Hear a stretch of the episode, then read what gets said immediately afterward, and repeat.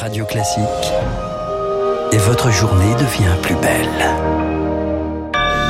Merci d'écouter Radio Classique. Il est 8 heures.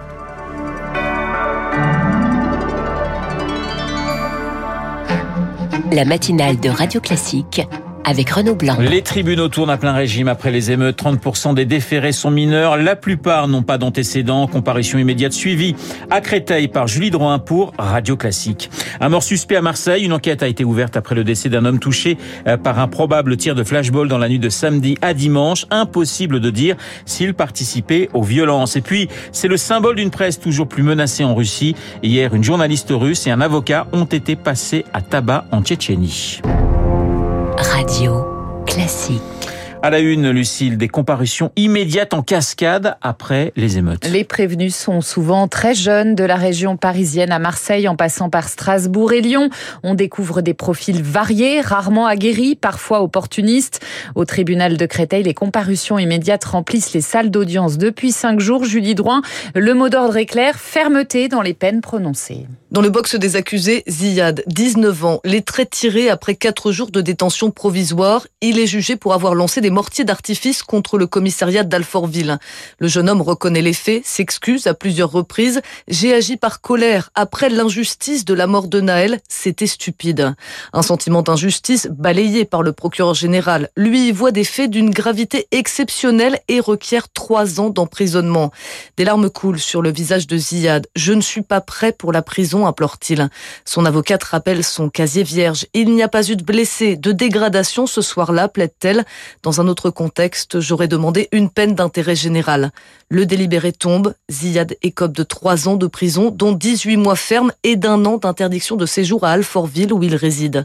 Derrière le plexiglas, il envoie un dernier baiser à ses parents. Sa mère avait apporté un sac de linge au cas où. Son père ne comprend pas. C'est un primo-délinquant, ça va le détruire. Samedi à Créteil, sur les 20 comparutions immédiates, le juge a prononcé 14 peines d'emprisonnement. Julie Droit au tribunal de Créteil pour Radio Classique. Des audiences qui se déroulent parfois dans un contexte très tendu. À Lyon, l'une des salles du palais de justice a dû être évacuée hier après-midi alors que 25 émeutiers devaient être jugés dans le public. Des slogans, tout le monde déteste la police. Lucille à Marseille, une information judiciaire ouverte après la mort d'un homme dans la nuit de samedi à dimanche. On ignore s'il participait à des violences. Les circonstances de sa mort sont encore très floues, mais selon le parquet, un tir de flashball pourrait l'avoir provoqué, Eric Kioch. Oui, il s'agirait d'un jeune homme de 27 ans, victime d'une crise cardiaque. Il a été retrouvé court lieu tôt dans le centre-ville de Marseille avant d'être transporté à l'hôpital où il est décédé. Le parquet reste très prudent pour le moment et juge probable que cette mort ait été le résultat d'un choc violent au niveau du thorax causé par le tir d'un projectile de type flashball. L'information judiciaire a été ouverte pour coup mortel avec usage ou menace d'une arme et l'IGPN a été saisi hier soir. Au moment des faits, il se trouvait dans un quartier en proie à des émeutes et où de nombreuses forces de l'ordre étaient déployées, notamment le RAID et le GIGN.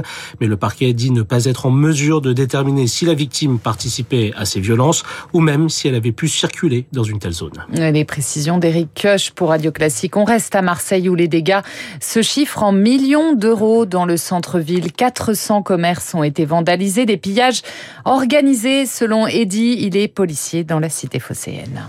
À chaque fois, tout dépend des garanties auxquelles vous avez souscrit. Si vous avez un commerce et qu'il a été pillé ou incendié, les dommages matériels sont pris en charge par évidemment pas Eddy en région parisienne. On y reviendra. Euh, on y reviendra sur euh, sur ces commerces vandalisés à Marseille. Hier, devant les maires de 300 communes touchées par ces émeutes, Emmanuel Macron a promis une loi d'urgence pour reconstruire. Gérald Darmanin, le ministre de l'Intérieur, sera lui auditionné cet après-midi à 16h30 par la commission des lois du Sénat sur ces violences urbaines. Et les assureurs, eux, sont débordés. Oui, la facture totale pourrait dépasser le milliard d'euros, montant largement supérieur aux émeutes de 2005 ou à la crise des Gilets jaunes. Les assureurs ont déjà reçu près de 6000 déclarations de sinistres. Ils, vont, ils ne vont pas toutes indemniser, évidemment.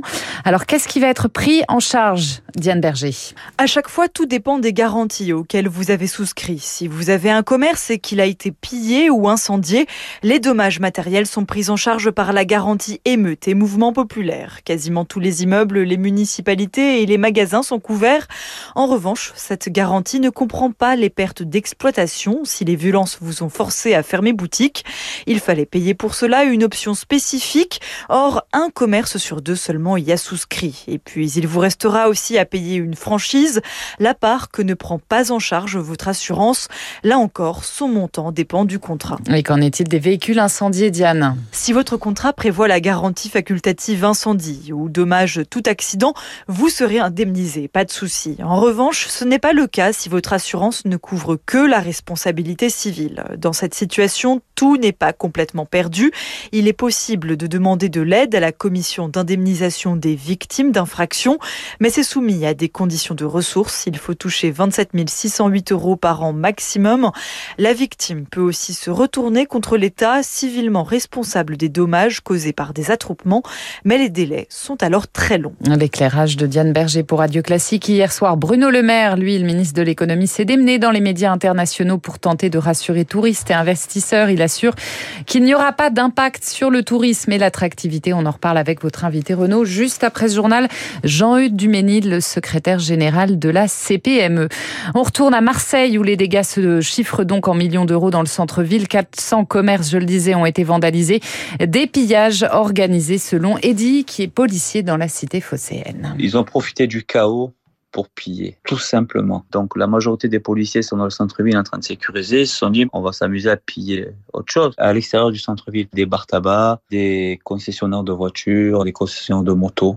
Donc ça a été vraiment un pillage en règle de commerçants. Pour moi, certaines concessions, c'était organisé. Pour arriver à voler autant de voitures, il fallait vraiment organiser ça et ramener des troupes, hein, parce qu'il y a eu des concessions où des dizaines de véhicules ont été volés. Hein. Et c'est pas 20, 30 personnes qui arrivent au hasard et qui, qui défoncent une porte. C'est qu'ils ont profité du chaos au centre-ville pour s'occuper des concessions dans les autres centres commerciaux des quartiers. Propos recueillis par Marine Salaville. En bref, la cagnotte controversée de soutien aux policiers qui a tiré sur Naël a elle été clôturée à minuit. Elle a réuni plus de 1 600 000 euros.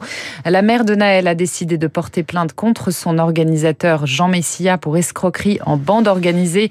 Jean Messia qui va lui porter plainte contre la famille de Naël pour diffamation. Il est 8h07 sur l'antenne de Radio Classique, direction l'Ukraine. Kiev et Moscou s'accusent mutuellement de préparer une attaque sur la centrale de Zaporizhia. Selon Volodymyr Zelensky, des forces russes qui contrôlent la centrale depuis mars 2022 auraient positionné des engins peut-être explosifs sur son toit. La Russie accuse Kiev de préparer une attaque de drones sur le site. C'est le symbole d'une presse toujours plus menacée en Russie. Hier, une journaliste et un avocat ont été passés à tabac en Tchétchénie. Une journaliste de Novaya Gazeta, l'un des derniers médias indépendants actifs dans le pays, et un avocat d'une ONG de défense des droits de l'homme, tous deux violemment agressés dans le Caucase, région russe minée par la corruption depuis des décennies. Lauriane Tout le monde. Ils venaient d'atterrir à l'aéroport de Grozny en Tchétchénie. Yelena Milachina et Alexandre Niemov ont fait le déplacement depuis Moscou pour assister au verdict dans le procès d'une activiste tchétchène. Lui est avocat de la défense dans cette affaire. Elle est une journaliste reconnue à l'origine des révélations sur les meurtres et tortures commis en Tchétchénie contre les homosexuels.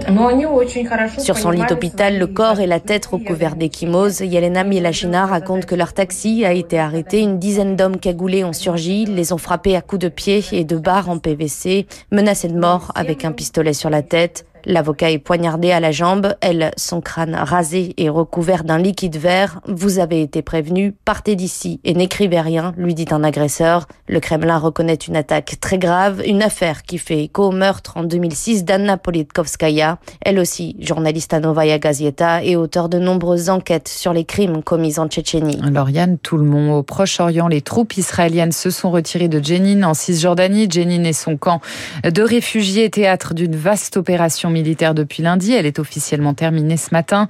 Au moins 12 Palestiniens ont été tués. Un soldat israélien est mort également cette nuit. Alors comment expliquer cette offensive d'envergure? Question posée à David Kalfak, au directeur de l'Observatoire de l'Afrique du Nord et du Moyen-Orient à la Fondation Jean Jaurès.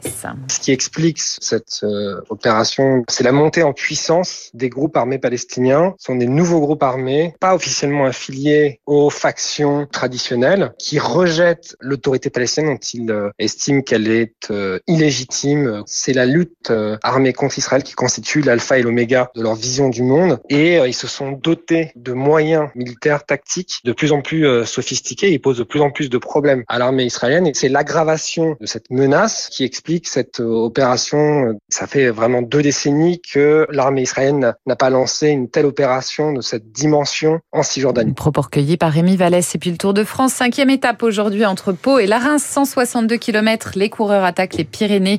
Adam Yetz, c'est toujours en jaune. Merci Lucie, Lucille Bréau pour le journal de 8h. Il est 8h10 sur l'antenne de Radio Classique. Dans un instant, l'édito politique de Guillaume Tabar et puis mon invité, Jean-Aude Dumény, le secrétaire général de la CPME, la Confédération.